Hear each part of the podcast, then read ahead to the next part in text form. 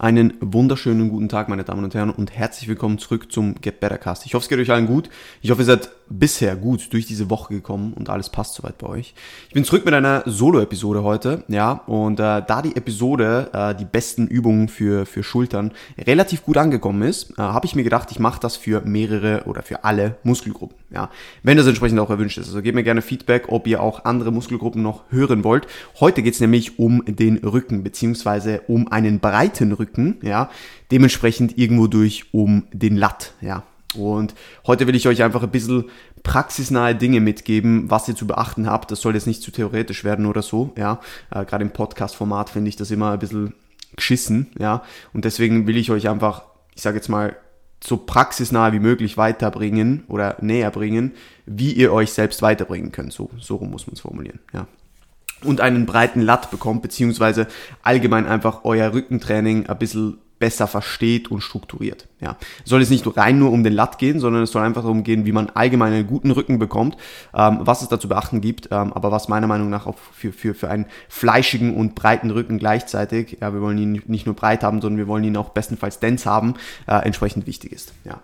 Aber das Wichtigste ist, wir wollen ja, ich sage jetzt mal nicht nur Traps, sondern wir wollen eben auch einen Lat. Ich meine, der Lat ist einer der, der, der größten Muskeln, den wir haben und dementsprechend sollten wir dem auch eine gute Aufmerksamkeit widmen. Ja, und der macht äh, ein sehr, sehr großes Paket aus, wenn wir unsere Back, aber auch Front Shots anschauen. Und je nachdem auch Side Shots. Ja, zum Beispiel der Side Relaxed kommt der Lat halt auch sehr gut raus, wenn man einen hat. Ja.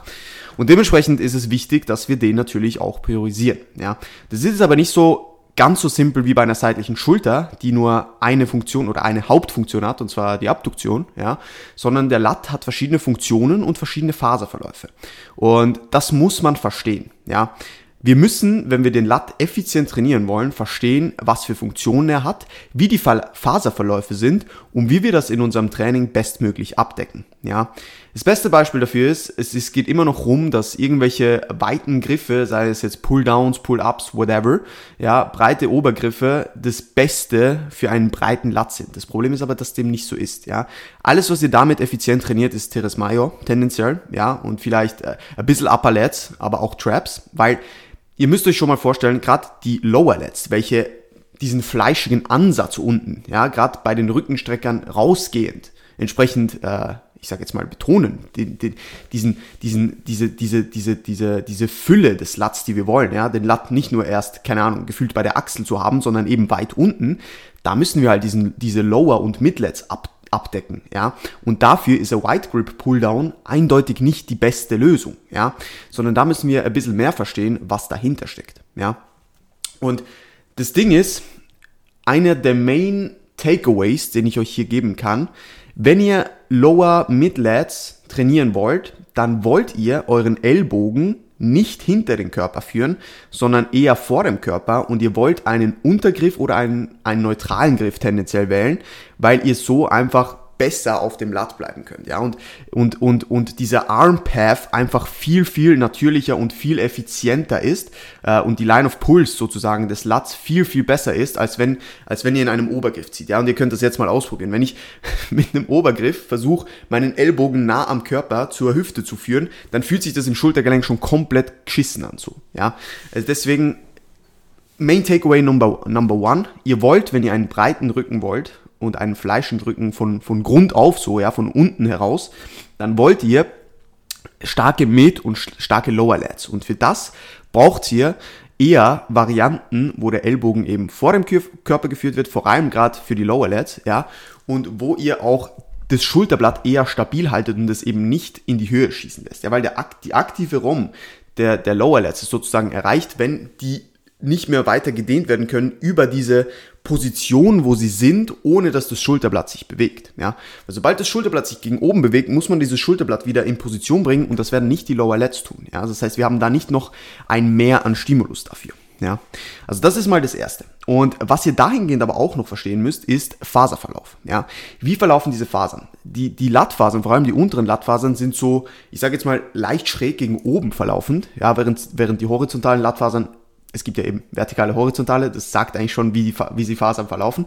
Die horizontalen Lattfasern eben entsprechend horizontal äh, verlaufen und die vertikalen sind eher so in einem Bogen gegen oben. Ja? Und so wollt ihr auch bestenfalls euren Arm Path gestalten in einer Pulldown-Variante oder auch in einer Ruder-Variante, wenn ihr diese, äh, diese Fasern beanspruchen wollt. Sprich, ihr wollt den Ellbogen nach unten führen ja? und nicht gegen hinten sondern in einem Bogen nach unten. Das ist das Wichtigste, wenn ihr, wenn ihr diesen Teil des Lats sozusagen beanspruchen wollt. Ja, also Übungsauswahl beziehungsweise Funktionen, eben diese, diese, ähm, dieses, dieses nach unten führen des Arms und diese, dieses Rückführen des Armes, aber nur bis sozusagen ähm, zu, also bis zum Körper und nicht hinter den Körper, ja, dass ihr das versteht, aber auch wie die Fasern verlaufen und dann eben nicht, keine Ahnung, den Arm um bei einer Rudervariante um 90 Grad abduziert äh, und da in einem Obergriff nach hinten äh, road, ja, das wird Traps und Reardals äh, belasten und, und Rhomboids, aber nicht euren Lat und vor allem nicht euren Lower Lat, ja, und ihr wollt ja eben diese große Portion von Lower und Mid Lats die man eben dann sieht in zum Beispiel einer, in einer Back oder in einer Front äh, Relaxed oder Double Biceps oder, oder, oder, oder, oder einem Let Spread, ja, die eben von unten so tief rauskommen, ja, die wollt ihr beanspruchen. Und für das solltet ihr Pulldown und Rudervarianten wählen, wo der Ellbogen nicht großartig hinter den Körper geht, sondern in einem Bogen nach unten zur Hüfte führt, ja. Das ist mal das erste, ja, und eben in diesem Phaseverlauf, sprich eher neutraler, äh, neutraler Griff oder, oder semi-supinierter Griff tendenziell ähm, und äh, Ellbogen eher nah am Körper führen. Ja, und eben in diesem Bogen, so wie auch die Lats verlaufen, um den Ribcage rum, äh, zum, zum, zum, zum, zur, zur Hüfte führen. Ja, es ist schwierig äh, zu formulieren über, über, über, über Voice, ähm, aber ich glaube, ihr wisst, was ich meine. Ja. Das ist mal das Erste. Ja, also Funktionen verstehen, Faserverläufe verstehen und auch verstehen, dass da für den gesamten Lat und auch für den gesamten Rücken natürlich verschiedenste Funktionen ähm, dastehen, also für den ganzen Upper Back wollen wir natürlich eher eine Retraktion forcieren und aus einer pro protraktierten Stellung in eine Retraktion gehen, um eben genau diese Funktion abzudecken und die Traps entsprechend gut mitzunehmen, ja. Und um den Lat zu trainieren, wollen wir eben genau das nicht, sondern wir wollen eben den Ellbogen eher nach unten führen, ja. Ähm, und dementsprechend ist es da einfach wichtig, die verschiedenen Funktionen der verschiedenen Muskelgruppen zu verstehen, ja, und die verschiedenen Faserverläufe der verschiedenen Muskelgruppen zu verstehen, ja. Das ist mal das Erste. Und dann ist es natürlich auch wichtig, wie bei allen Muskelgruppen, auch in gedehnten Positionen stark zu werden. Ja? Und da können wir natürlich bestenfalls Maschinen nutzen, die in der gedehnten Position schwerer sind, ja, oder halt die Maschine so setupen, dass sie in der gedehnten Position schwerer ist.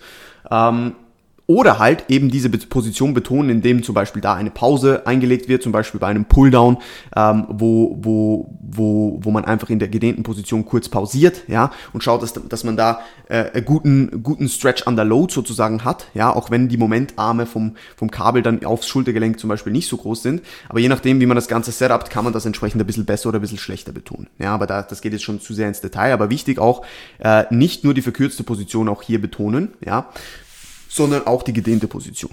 Ja, ganz, ganz wichtig. Und am besten nutzen wir da Maschinen oder zum Beispiel ähm, wir nutzen wirklich schwere Übungen wie, wie, eine, wie eine Dumbbell oder eine Barbell Row, wo wir dann die untere Position entsprechend kontrollieren und da vielleicht sogar, sogar kurz pausieren, dass wir eben diesen Stretch under Load haben und dieses Gewicht eben aus einer schweren Position wieder gegen oben beschleunigen muss, müssen. Und für das brauchen wir halt oder für das wird natürlich der Lat oder overall der Back halt, je nachdem wie wir rudern, ähm, wird natürlich in einer gedehnten Position überladen, obwohl das Movement eigentlich in der verkürzten Position am schwersten ist. Ja, aber durch das können wir eben gezielt Momentum nutzen, wir können Pausen nutzen ähm, und wir können uns so setupen, dass dass wir trotz äh, sozusagen einem, ich sage jetzt mal verkehrten Widerstandsprofil trotzdem die gedehnte Position entsprechend nutzen können. Ja, also ich glaube, diese Dinge sind auch sehr wichtig, wenn wir entsprechend ähm, alles, alles abdecken wollen und, und entsprechend bestmögliches Wachstum generieren wollen. Ja, und ihr wollt jetzt nicht nur Pulldowns machen für die Lads, sondern ihr wollt auch Rows machen für die Lads. Ja, aber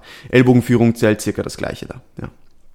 Und wenn ihr allgemein einen fleischigen Rücken haben wollt, dann würde ich nicht davor zurückschrecken, schwere Hinges und schwere Rows zu machen. Ja, weil ihr müsst euch vorstellen, beim Hinge arbeitet zwar der Rücken nur isometrisch mit, ja, also er hält eigentlich alles in Position, ja, aber da wir so viel Last im Verhältnis bewegen, ja, wird der Rücken auch durch diese isometrisch, durch diese Isometrik entsprechend belastet. Und ich bin wirklich ein großer Belieber, dass die Leute, die hingen, einfach einen besseren Rücken haben als die Leute, die nicht hingen oder nicht schwer hingen. Ja? Äh, und selbst wenn das jetzt nur ein bisschen Bro-Science ist, es, es, es schaut einfach danach aus. Und ich glaube, die bestmöglichen ähm, Physics entstehen, indem Science und Bro Science irgendwo durch Hand in Hand gehen, ja. Und man versteht, was sinnvoll ist und was nicht, ähm, und, und das entsprechend unterscheidet und einbaut, ja. Ähm, und bei schweren Rows genau das gleiche. Ja, ich weiß nicht, wie oft die Foreign Police ja irgendwelche ähm, Rows beanstandet. Das Ding ist aber, dass wir, wenn wir gut darin werden, ein schweres Gewicht in gedehnten Positionen zu halten und von da aus nach oben zu bewegen, ja, auch wenn wir dafür entsprechend Momentum nutzen, zahlt sich das schon aus. Ja, das das gibt einfach irgendwie eine gewisse Density in den Rücken, weil einfach sehr viele Muskelfasern an, dieser, an diesem initialen Pull beteiligt sein müssen, um dieses Gewicht dann eben zu kontrollieren, ja, oder um eben dieses Schulterblatt zu kontrollieren und in Position zu halten, ja.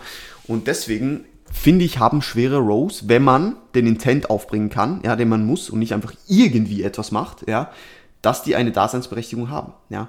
Und wenn ihr strikte Rows machen wollt, dass ihr besser bedient seid, wenn ihr an ein Kabel geht oder an eine entsprechende Maschine. Ja? Da kann man sehr kontrolliert arbeiten. Aber ich finde, schwere Rows bzw. Freeweight Rows sollten nicht zu strikt ausgeführt werden, außer es gibt einen bestimmten Grund dafür. Aber schreckt nicht davor zurück, auch mal ein schweres Gewicht in die Hand zu nehmen und entsprechend eine Dumbbell Row mit, I don't know, 60, 70, 80 Kilo zu machen und den Ellbogen zur Hüfte zu führen und diesen unteren Umkehrpunkt zu kontrollieren, ja, und dann wird euer Lat wahrscheinlich nach diesem Satz ziemlich fried sein, ja, und äh, dementsprechend kann das Movement nicht so ineffizient gewesen sein, ja. Also davor nie zurückschrecken, ja. Gut. Ähm, genau, also das, das wollte ich noch sagen.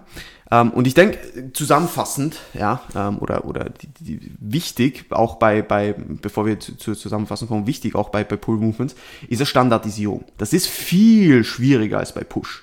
Bei Push, wenn es nicht mehr geht, geht's nicht mehr. Bei Pull geht's irgendwie immer noch. Ja, man kann ein bisschen mehr Momentum verwenden, man kann äh, ein bisschen aufrechter sein, man kann dies, man kann das. Ja, man kann einfach ein bisschen mehr reißen sozusagen. Ja, ist bei Freeweight Movements dann entsprechend leichter als bei als bei irgendwelchen Maschinen oder so. Ja, aber bei Pull-Movements kann man tendenziell mehr abfälschen und noch eine Rap completen als, als bei, bei zum Beispiel Push-Movements. Ja?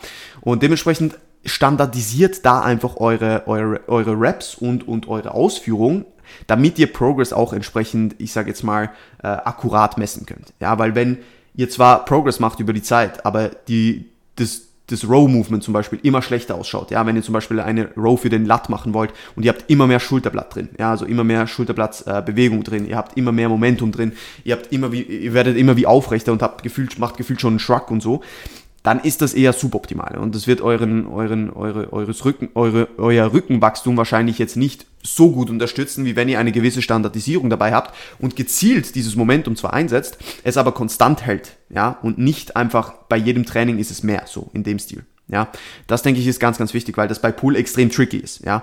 Und dafür einfach Sätze filmen, ja, analysieren und immer wieder sich klar machen, okay, das war vielleicht ein bisschen too much, da muss ich nächstes Mal wieder zu dem Gewicht und versuchen, äh, das ein bisschen kontrollierter zu machen. Ja, ganz wichtig. Aber zusammenfassend gesagt, um diese Episode auch dann entsprechend schon abzurappen, Wichtig ist, beachtet die Funktionen der verschiedenen Muskeln des Rückens, vor allem auch der Lat, des Lats, ja, und beachtet auch die Faserverläufe dieser Muskelgruppen oder die verschiedenen Faserverläufe der Muskelgruppen, je nachdem, ja.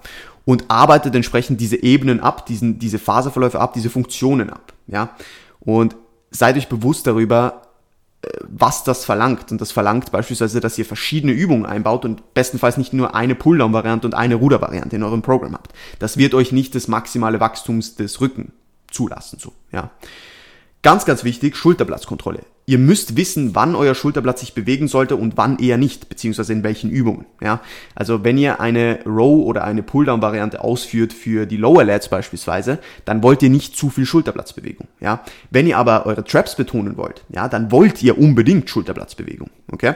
Also da ganz wichtig, dass ihr, dass ihr euch Gedanken macht, wann muss mein Schulterblatt äh, entsprechend fixiert oder fixierter sein oder in einer eher neutralen Stellung und wann sollte es sich stark mitbewegen oder wann ist es sogar gut, wenn die BWS leicht eingerundet ist und wir so, zu, zum Beispiel in einer Protraktion sind, zum Beispiel bei einer Rudervariante an, an einer Maschine für die Lads, ja, äh, um da entsprechend einfach nochmal ein bisschen die Line of Pull, in dem dieser, die, diese Lattfasern sind, nochmal ein bisschen zu verbessern, ja. Also solche Dinge einfach be beachten. Dann nicht nur verkürzte Positionen überladen, ja, und nicht vor schweren Hinges und Rows zurückschrecken, sondern da entsprechend stark werden, aber das Ganze standardisieren. Ja, ich glaube, das ist, äh, das sind so die Main Takeaways dieser Episode. Ich hoffe, das Ganze hat euch gefallen. Wieder mal kurz und knackig. Ja. Wenn ihr dazu Anmerkungen habt, Fragen habt, wenn irgendwas unklar ist, äh, wenn ihr irgendwas noch dazu wissen wollt oder ich irgendeinen Scheißdreck erzählt habe, wo, wo ihr denkt, na Sandro, du, du laberst da Scheiße, klär das mal. Ja. Dann bitte let me know. Ich wünsche euch noch ganz einen schönen Tag. Ähm, haut's rein. Vielen Dank fürs Einschalten. Schaltet doch das nächste Mal wieder ein. Gebt Gas und bis dann.